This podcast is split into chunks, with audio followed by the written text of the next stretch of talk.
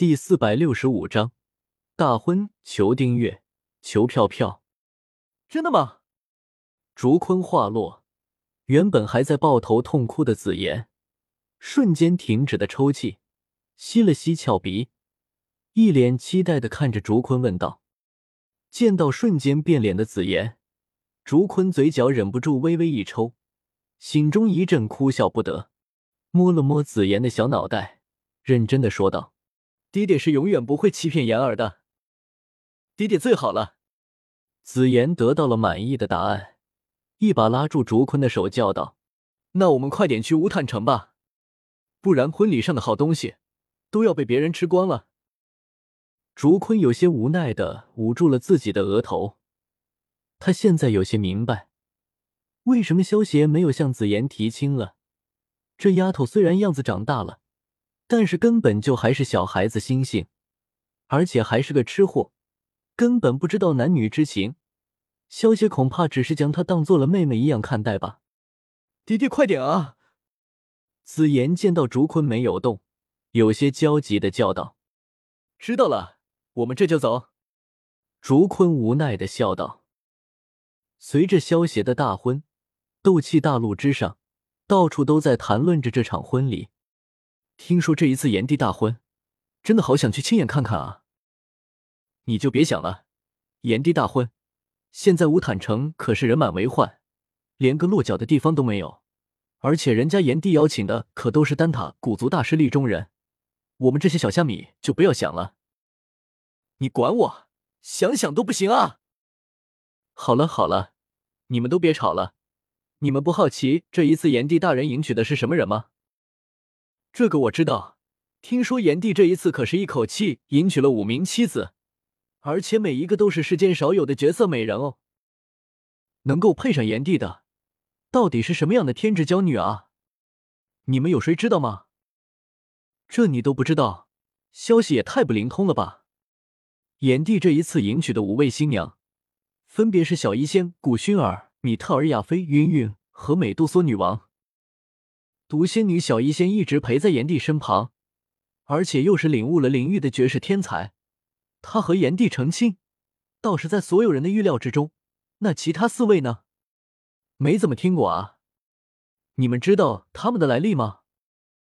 我知道古薰儿的来历。我来说，这位古薰儿是古族的族长，古元的独女，被称为古族千年来最完美的古帝血脉传承者。而且容貌极美，可以说是正宗的天之娇女，比起小医仙也是丝毫不差。最关键的是，古薰儿不知什么原因，从小就寄宿在萧家，和炎帝大人可以算是青梅竹马，简直就是天作之合。原来如此，这位古薰儿配上炎帝大人，倒是的确配得上。那另外三位了，又是什么样的人呢？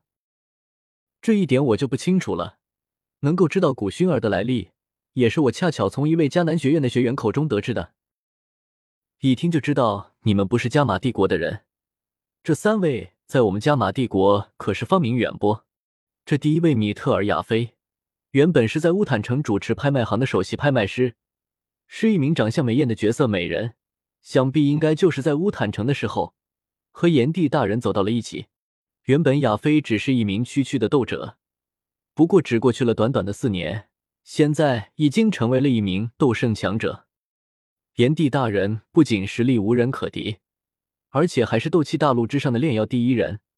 他当初参加丹会的时候，就炼制出了九品宝丹圣元丹，一举夺得了丹会的冠军。之后更是直接成为了丹塔有史以来最年轻的长老，让亚飞从斗者提升到斗圣，还真不是什么困难的事情。这个亚飞能够得到炎帝大人的垂青，还真是幸运呢。你不要打岔，大叔，你接着说，这剩下的两位又是什么身份啊？这剩下的两位吗？云韵是加玛帝国第一大宗，云岚宗的现任宗主，而美杜莎女王则是蛇人部落的首领。当年美杜莎女王一举突破斗宗，准备灭了云岚宗，然后奴役整个加玛帝国。虽然云岚宗的老宗主云山出手，但是终究还是不敌美杜莎女王。眼看云岚宗就要被美杜莎女王毁灭的时候，当时炎帝大人的修为不过是斗王，却发挥出了堪比斗宗的实力，一举逼退了美杜莎女王。原来如此，英雄救美还有不打不相识，恐怕就是那个时候，炎帝大人才跟云云和美杜莎女王产生了感情吧？不愧是炎帝大人，仅仅斗王的修为就能够越级挑战斗宗强者了，实在是太厉害了！可恶，听你们这么一说，我更想要去见识这场旷世婚礼了。哎，我说，诸位，虽然我们不能够进入无坦城，但是我们可以在无坦城之外啊，说不定能够有幸见到炎帝呢。谁有兴趣与我同去的？我去。如果能够见到炎帝的真容，那就不枉此生了。我也去，我也去。我看大家一起去算了，反正就算见不到炎帝大人，能够去见识到其他难得一见的斗圣强者，也是幸事啊。言之有理，那还等什么？快走啊！恐怕和我们抱着相同想法的人，不知道有多少呢。去晚了，估计连乌坦城外都没有落脚的位置了。对对对。快走，快走！乌坦城萧家，此时的萧家一片喜庆，在外的萧家弟子也全都赶回来了。萧炎看着一身新郎服的萧邪，眼神之中有些复杂。没想到当初的萧邪，短短的四年时间，竟然已经摇身一变成为了斗帝强者，而且就连薰儿这个原本一直缠着他的小丫头。都已经成为了萧邪的妻子，不过萧炎对于萧邪却没有什么恨意。当初他的修炼问题也是萧邪帮他解决的，而且纳兰嫣然想要退婚，也是被萧邪阻止的。更何况如今的萧炎虽然觉醒得了萧族血脉，实力也达到了三星斗皇，但是比起斗圣级别的轩儿，还是太过遥远了。如果非要轩儿和他在一起，恐怕就算轩儿愿意。萧炎也会觉得别扭，在斗气大陆之上，以实力为尊。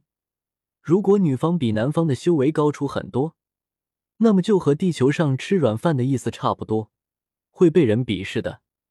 而且男方也会很没面子，这也是为什么当初纳兰嫣然会想要退婚的最大原因。